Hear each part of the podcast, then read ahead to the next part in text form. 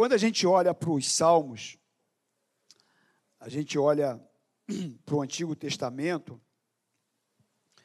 é, inclusive até para os cinco primeiros livros da Bíblia, que é o Pentateuco, que foi escrito por Moisés, e que os judeus reconhecem como a Torá, que é o que guia a fé deles, eles creem, como nós, num Deus único, mas eles, é,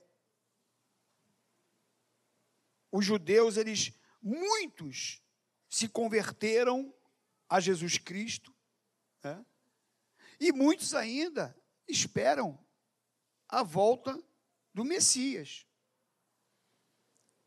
Mas, quando a gente olha para o Antigo Testamento e a gente olha para a forma de adoração desse povo, porque eles também, nós somos, né, eles são filhos de Abraão e nós também somos, a gente crê no mesmo Deus, e a gente olha para a forma de adoração deles, essa alegria que nós falamos aqui de ir para a igreja, para a casa de Deus. E eles. É, a gente olha para alguns salmos e a gente vê um, um povo festivo, um povo alegre. E a gente às vezes olha para alguns de nós e a gente olha para um povo que às vezes tenta conservar um esquema de santidade, né? De passos comedidos e lentos e sem barulho, muito barulho, né? Uma coisa muito metódica, uma coisa muito religiosa.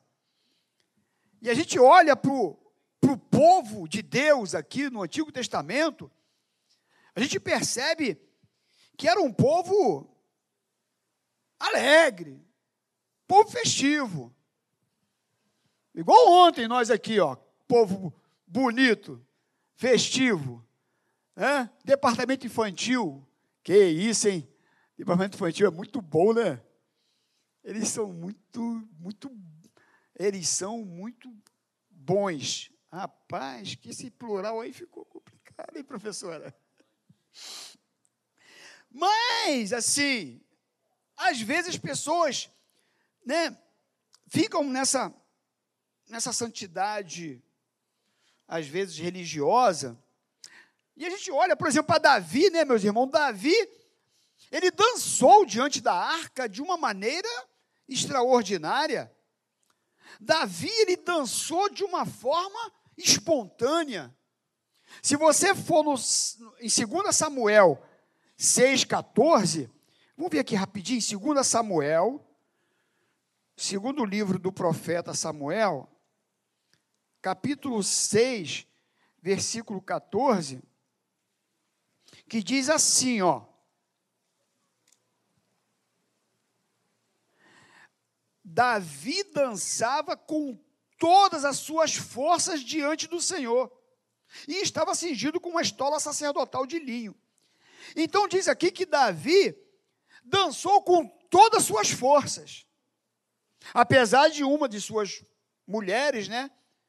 De uma de suas mulheres ter, é, é, é, é ter criticado. É isso mesmo, Bia. Ela criticou Davi. Por que tu está dançando desse jeito? Por que tu está fazendo assim, dessa maneira? Talvez ela fosse mais moderninha, ou mais, né? E não entendia muito bem a expressão do coração de Davi em relação àquilo que estava sentindo diante da arca do Senhor, da presença de Deus. Então, quando nós olhamos para alguns textos da Bíblia, principalmente para os Salmos, a gente olha algumas expressões desse prazer em Deus. Esse prazer que fez Davi dançar com todas as suas forças. Eu não estou dizendo aqui que porque Davi dançou, eu tenho que sair dançando em todo culto. Não é isso que eu estou dizendo. Mas a demonstração de Davi, essa alegria espontânea diante do Senhor, me faz pensar, e muitas vezes em um ato mecânico de ir à igreja, recitar orações por obrigação, que muitas vezes as pessoas fazem, quando não a maioria faz assim, marca um, um bate um cartão, eu vou na igreja ali, né? E agora eu vou fazer a minha oração, agora pronto, eu estou, né? Santificado. Mas em contraposição a isso, meus irmãos, esse prazer, ele parece muito forte quando a gente olha para o salmista, olha para o povo de Deus, sabe, essa virilidade, essa espontaneidade né, de adorar, esse sentimento que muitas vezes falta ao nosso coração, de realmente é, estar alegre na presença de Deus, um coração jubiloso na presença de Deus. Claro que isso envolve uma série de questões até culturais. A gente sabe disso, né? Por exemplo, os gregos, eles eram analíticos, né? Um povo lógico, é diferente. A gente tem um latino, nós aqui nós somos sangue quente, né? Os europeus é um povo mais os afri... Já viu os cultos dos africanos? É lindo demais, eu queria um culto desse, cara. É muito bom. Eles cantam, ele... meus irmãos, e, e o culto deles é negócio de 12 horas. É o dia inteiro, meu irmão. É. E eu sei que às vezes é cultural, a gente sabe disso. Só, meus irmãos, que a gente olha aqui para os salmistas e a gente percebe neles esse, esse coração né, de querer adorar a Deus, de se alegrar em Deus. E a gente vê eles falando: Eu vi o Senhor, eu anseio pela casa do Senhor, né, pela casa de Deus. E essas, essas expressões, elas mostram muito o que está no coração daquele povo. E eles, inclusive, associavam o templo com a presença de Deus. E estar na, no templo era algo indescritível para eles. Era algo maravilhoso para eles. E por isso, meus irmãos, que eu preciso me alegrar de estar na casa de Deus. Eu me lembro que eu fiquei doente um mês em casa, sem poder ir na igreja. Quando eu fiz uma cirurgia. Meus irmãos, o dia que eu voltei à igreja, eu não me aguentava, eu chorava o tempo todo. Você já sentiu isso? Alguém já, já teve essa experiência? De ficar privado de vir à igreja um tempo e quando vi, experimentar, sabe, desse lugar, dessa comunhão, da presença de Deus. Ah, meus irmãos. Só que às vezes há um dualismo nisso. Porque muitas vezes falta uma sinceridade no nosso coração de estar nesse lugar. E isso é muito perigoso. Porque tem que haver uma pureza no nosso coração, porque Deus também, meus irmãos, Ele não quer um culto de qualquer maneira. Ele não quer um culto de qualquer jeito. E às vezes nós, como pastores, escutamos cada coisa, porque a gente fica assustado. E talvez a gente traz algumas mensagens aqui para você que você deve pensar, por que, que o pastor está pregando isso? Porque eu, de repente não é, mas, mas a gente vê tanta coisa que a gente se assusta. A gente fica triste, muitas vezes, a gente sofre como pastor, porque nós somos pastores de ovelha. E a gente quer ver as ovelhas bem nutridas, né? Saudáveis. produzindo, dando lã. E a gente ouve tanta coisa, de meu Deus. E eu fico imaginando, às vezes, Deus olhando e falando, meu Deus. Mas os salmistas, eles falam conosco de várias formas, e Deus usa os salmos também para falar conosco. Por exemplo, o Salmo 68. Vamos lá? Hoje a gente vai abrir alguns salmos. Salmo 68, 24, 25.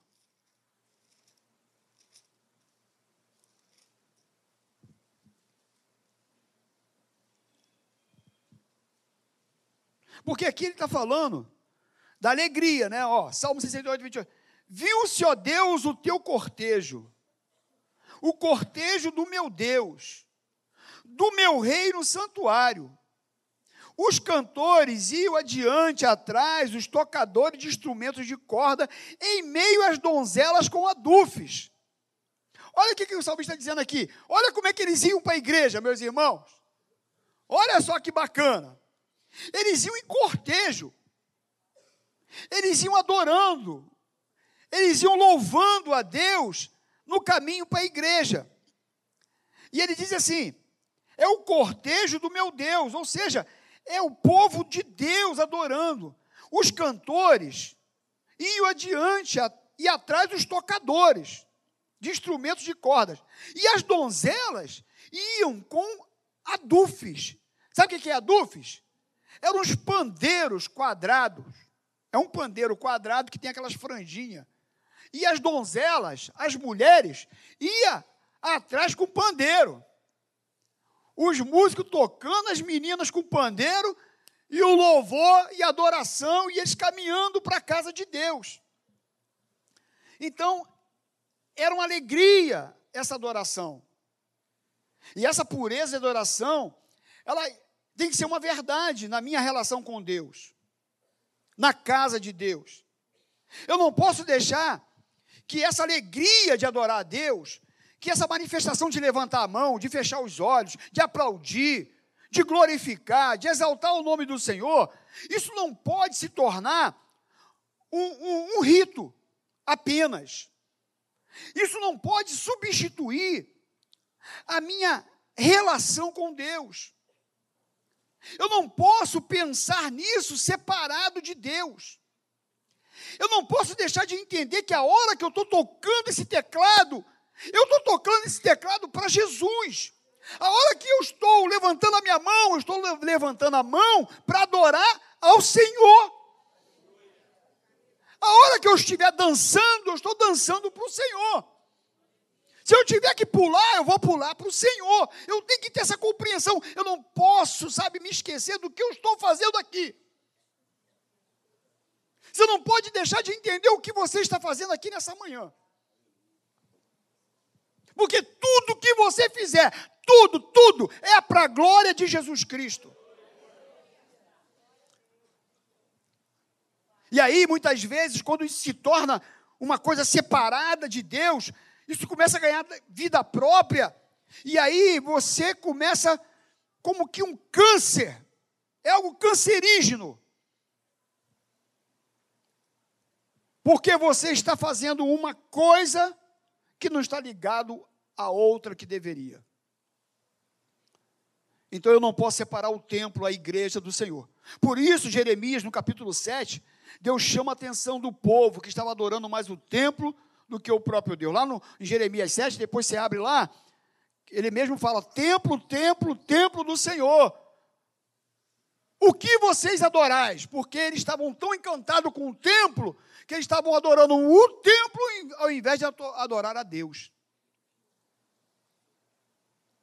Tem gente que adora a igreja, mas não adora Jesus.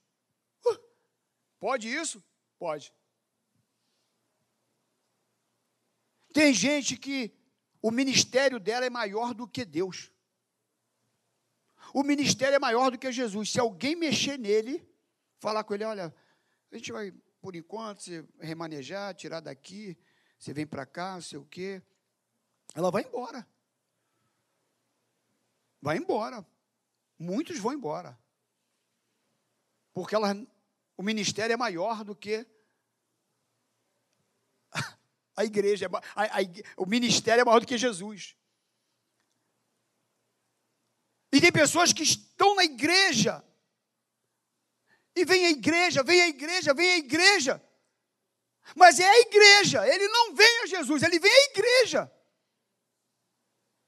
Ele está envolvido com a igreja. Até trabalha muito. Mas só que Jesus ele não quer o seu serviço em primeiro lugar, ele quer o seu coração. O serviço é uma consequência. Eu não trabalho para ser salvo. Eu sirvo porque eu sou salvo. Dá para entender isso? Agora, o problema é que quando nós falamos de assuntos como esse, por incrível que pareça, corremos o risco de sermos mal interpretados. Porque alguns vão dizer, está vendo? É por isso que eu não vou muito à igreja.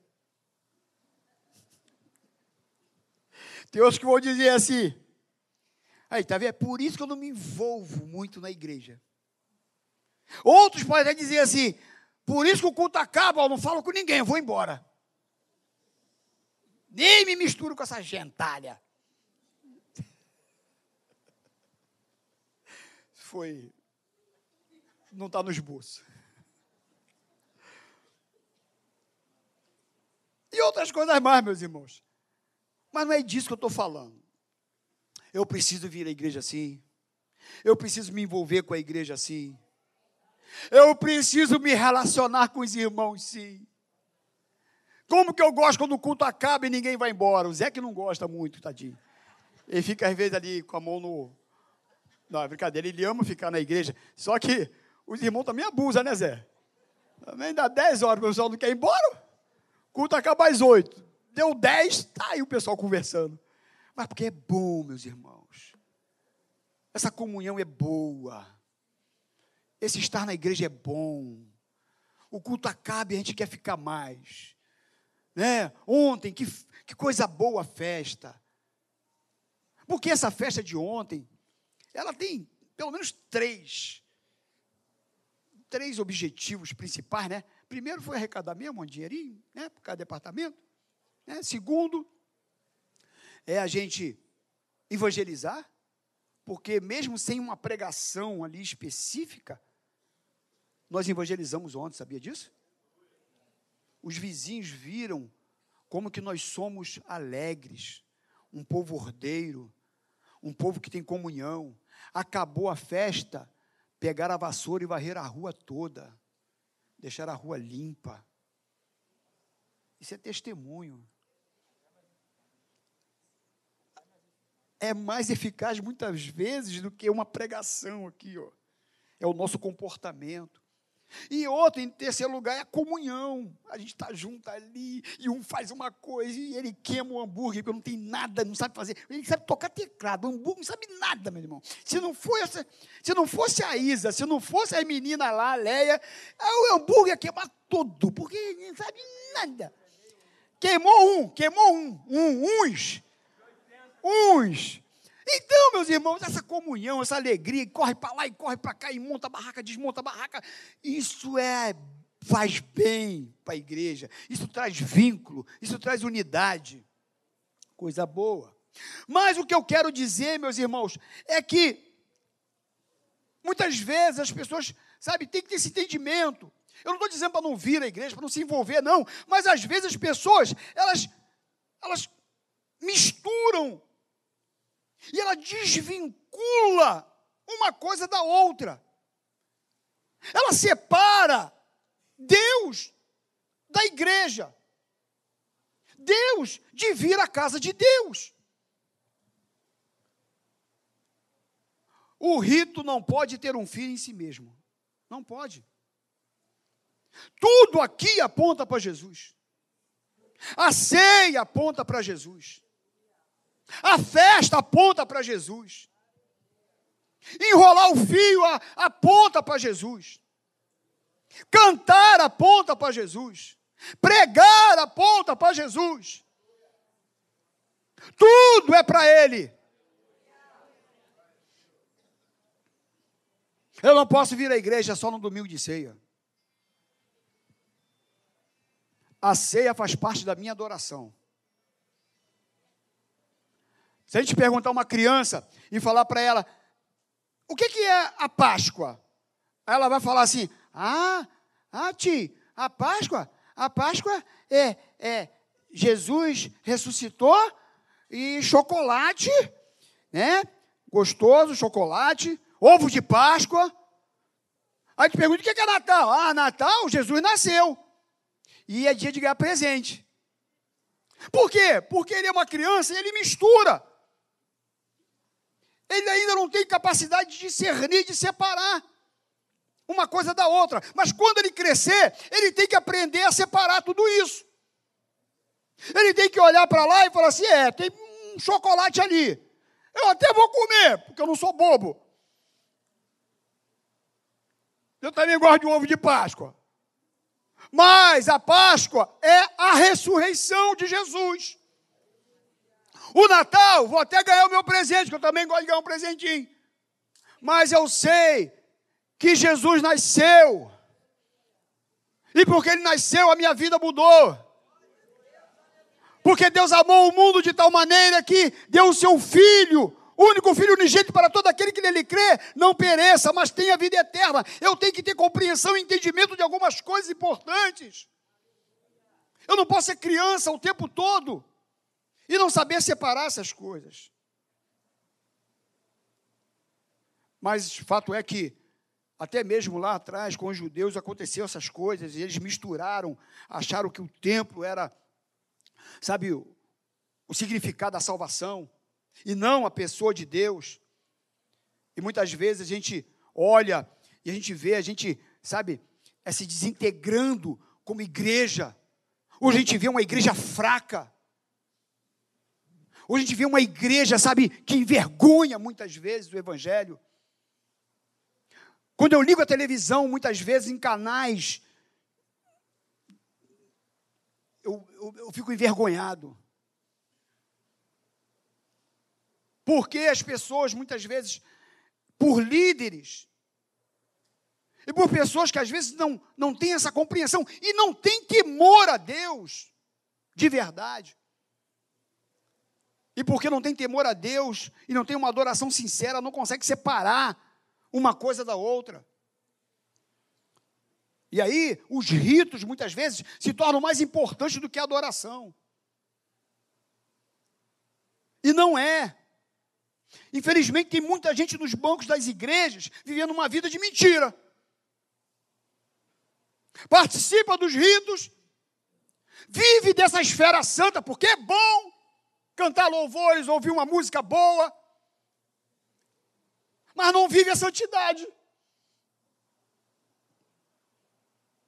E os profetas aqui, ó, eles faziam críticas frequentes, severas a esse tipo de pessoas. Quando a gente vai aqui para os salmos, a gente começa a olhar essa coletânea aqui de salmos, por exemplo, o Salmo 50, olha aqui que o salmista fala no versículo 12 e 14. Salmo 50, versículo 12, 13 e 14, olha aí. Isso é Deus usando o salmista para falar. Olha o que Deus fala. Ele diz assim: ó, se eu tivesse fome, eu não te diria, pois o mundo é meu, e quanto nele se contém. Acaso como eu carne de touros, ou bebo sangue de cabritos, oferece a Deus sacrifícios de ações de graças e cumpre os teus votos para com o Altíssimo. O que, que Deus está falando aqui, meus irmãos? Deus está dizendo o seguinte, porque eles levavam oferta para o santuário, levava a carne, né? O sangue do animal. Aí o que, que Deus diz aqui no Salmo? Eu como carne de touro, eu bebo sangue de cabrito. Oferece a Deus sacrifício de ações de graça e cumpre teus votos para com o Altíssimo. Ou seja, faça o que você tem falado que vai fazer, que fa cumpra os seus votos. Eu, eu, eu não estou nem ligando para a carne que você está trazendo para mim. Se você não cumprir os seus votos. Não adianta você trazer carne para mim, trazer sangue de animal como oferta e não cumprir os seus votos. Faça uma coisa, mas não abra mão da outra. Não adianta eu estar aqui, trabalhar, fazer um monte de coisa, se eu não tiver uma vida santa, se eu não me esforçar para acertar com Deus, para viver a palavra, para dizer não para o pecado.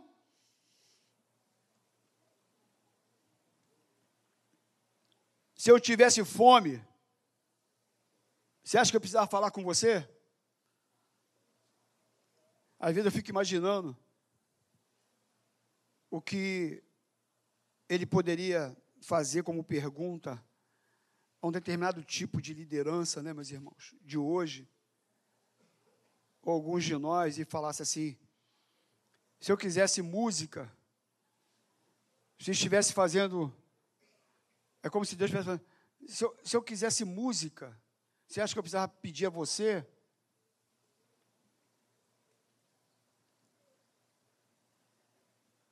Se eu precisasse dessas canções que vocês estão cantando aí, você acha que eu preciso realmente dessas canções que vocês estão cantando para mim? Será que essa música aí que vocês estão cantando, ela realmente é verdadeira? Porque não adianta eu cantar uma música bonita, ter instrumentos tocados por pessoa com muita técnica, se essa música é uma música mentirosa. Não adianta se a igreja adora, canta, se não há sinceridade nesse louvor. Você acha que ele precisa mesmo da nossa música aqui hoje? Você acha? Os anjos adoram a ele. Todo o universo adora o grande Deus. Você acha que ele precisa da minha música, do meu louvor, do meu baixo, do meu teclado, da minha bateria? Você acha que ele precisa?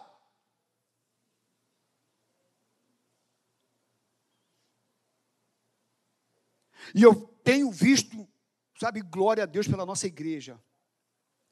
Porque como escolhida bem as canções desse lugar aqui. São músicas que exaltam Jesus Cristo. Porque é um tal de cantar música pro eu, para mim, sabe? É que você vai vencer, que a virada é tua, e que você vai ser tudo diferente, e que você, e que você é lindo, e que você é maravilhoso, e que você é isso, e que você é aquilo. Hã? E cruz nada. E adoração a ele nada. Tudo para mim e nada para ele.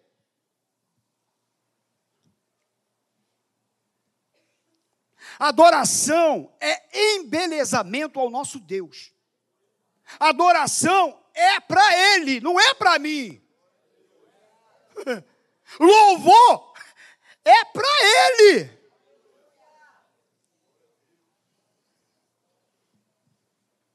Por isso a gente vê essa degradação, sabe, meus irmãos? Do sacrifício mentiroso, fraco. Mas eu quero acreditar numa sinceridade em nossos corações, como verdadeiros adoradores, sabe, meus irmãos?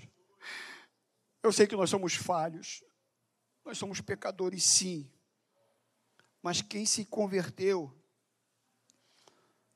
quem se converteu de verdade, reconhece que pecou e volta atrás e pede perdão, volta a caminhar, se acerta com Ele, Sabe, não vive uma vida dentro da casa de Deus e lá fora uma vida, sabe, de pecado, uma vida mentirosa.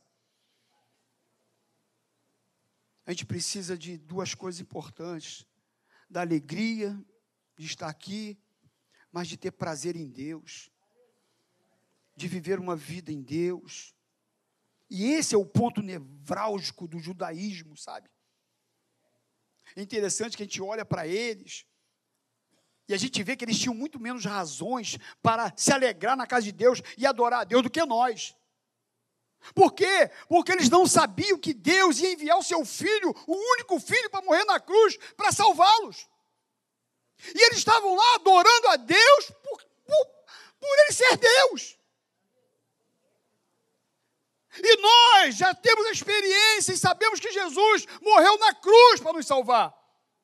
Então eu tenho muito mais substância, muito mais elementos para adorar Jesus nessa manhã, adorar o Senhor nessa manhã. Porque Ele me amou e eu sei disso incondicionalmente, que apesar de mim, Ele entregou seu filho para morrer na cruz do Calvário.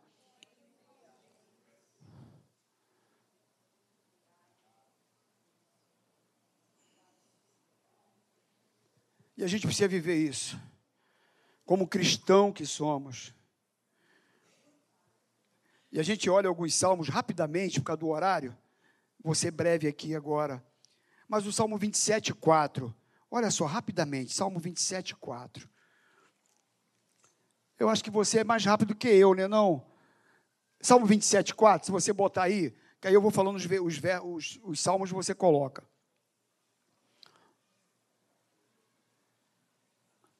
Olha só, uma coisa peço ao Senhor e a buscarei, que eu possa morar na casa do Senhor todos os dias da minha vida. Isso é o salmista. Eles estavam, isso era o que estava no coração dele. Eu quero estar na casa de Deus todos os dias. Para quê? Para contemplar a beleza do Senhor e meditar no seu templo. Qual é a razão da gente vir aqui, meus irmãos? A razão maior é cultuar a Jesus.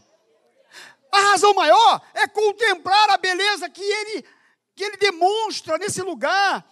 A forma dele agir, dele libertar aqui o Jefferson, dele curar o enfermo, dele levantar o caído, dele salvar o perdido.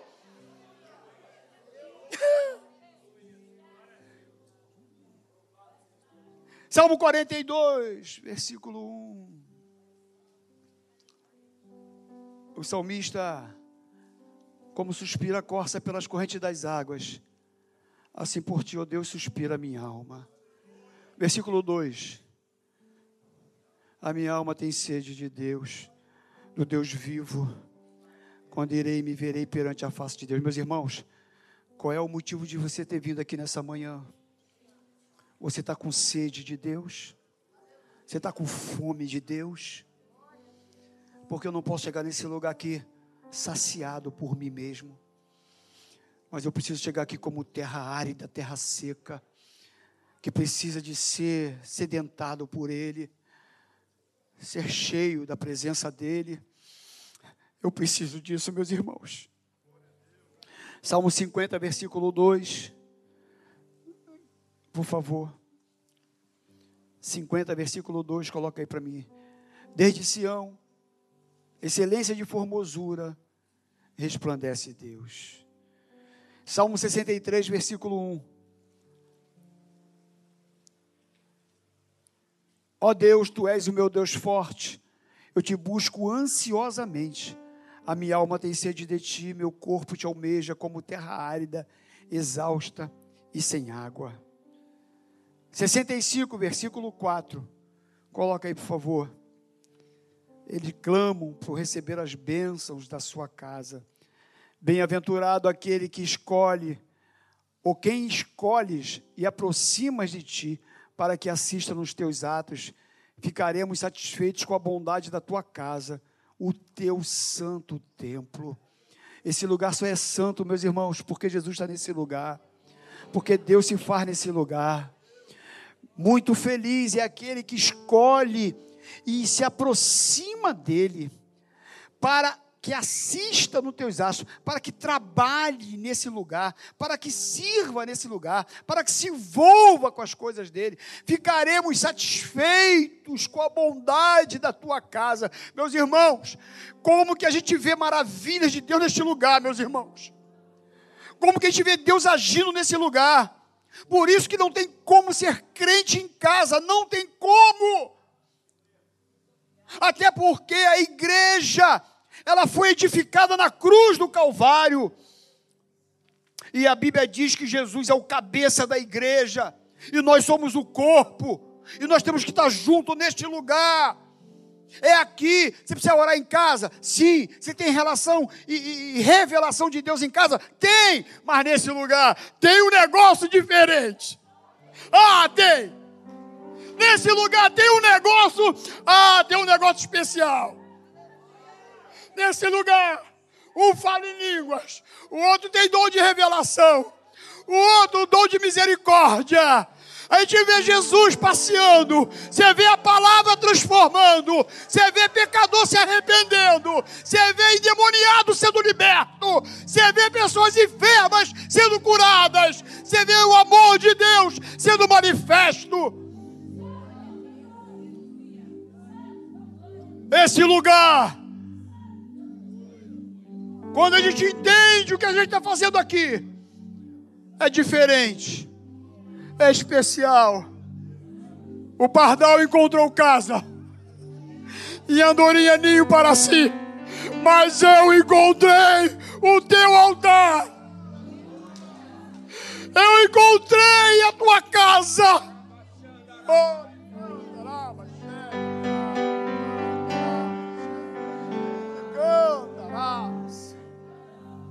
Um dia no seu tempo, um dia na sua casa é melhor do que em qualquer lugar. O salmista já disse isso. A gente olha para esses textos e a gente vê o salmista com apetite por Deus. E a gente aqui nessa manhã tendo essa honra, esse privilégio de poder estar na casa de Deus, de louvar a Deus Salmo 9:2, coloca aí rapidinho, vai para mim. Salmo 9:2. Alegrei-me e exultarei em ti, ao teu nome, Altíssimo, e cantarei louvores. Salmo 43, versículo 4. Coloca aí para mim. Então irei ao altar de Deus, que é a minha grande alegria ao som da harpa, ao som do teclado, eu te louvarei, ó Deus, Deus meu. Salmo 57, versículo 8. Coloca, por favor. Desperto a minha alma, despertai, teclado, bateria. Eu quero acordar a alva com adoração, com louvor. Façamos uma canção Olha, olha o 81, versículo 1 e 2. É como, olha só que bonito. Vamos fazer uma canção. Cantai de júbilo, de alegria a Deus. Força nossa. Celebrai o Deus de Jacó. Salmodiai fazei soar o tamboril, a suave harpa com o saltério. Vamos tocar os instrumentos, né? E aí diz aqui, é, Engraçado que tem alguma versão que diz assim: vamos fazer um barulho. Eu não sei se alguém está aqui com essa versão. Vamos fazer um barulho. É. Eu gostei desse negócio de fazer um barulho, sabe? Que o povo de Deus ele é alegre. O povo de Deus, o povo de Deus tem palavras de adoração na boca, né, meus irmãos? É. Nós temos todos os motivos para nos alegrarmos, para adorarmos o Senhor. Salmo 50, versículo 5. Congregai os meus santos. Olha aí vocês aí, ó. Quem é santo aí? Quem é separado aí? É. Congregai os meus santos. O que comigo fizeram aliança? Quem fez aliança com ele aí nesta manhã? Quem tem aliança com o Senhor nesta manhã? É, é aqui, ó. É lugar. É isso aí. Sabe, meus irmãos, eu não estou dizendo para a gente restaurar a maneira dos judeus, do povo aqui, da maneira deles é, congregarem, adorarem lá. Não. Cada cultura é diferente. Mas a gente extrai desses textos, desses versículos, é a alegria de estar na casa de Deus, a alegria de adorar a Deus. Tenho prazer de estar na casa do Senhor adorá-lo com interesse de coração. Todos nós cristãos sabemos algo que os judeus não sabiam: qual o preço para se redimir uma alma. Jesus na cruz do Calvário. E nossa vida como cristãos Começa quando somos batizados na morte do Senhor Jesus. Nossas festas mais alegres começam com a centralização da pessoa de Cristo, do sangue derramado daquela cruz.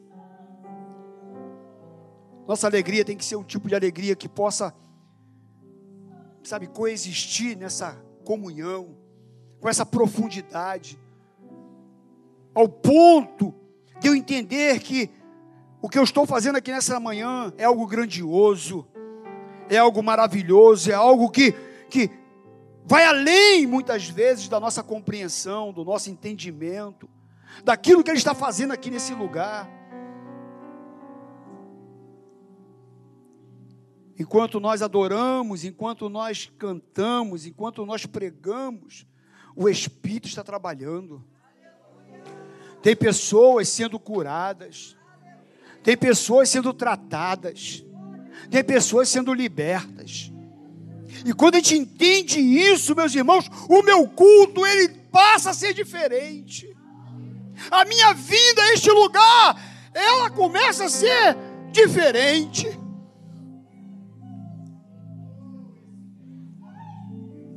Eu preciso enxergar essa presença poderosa do Espírito, essa presença de Jesus nesse lugar.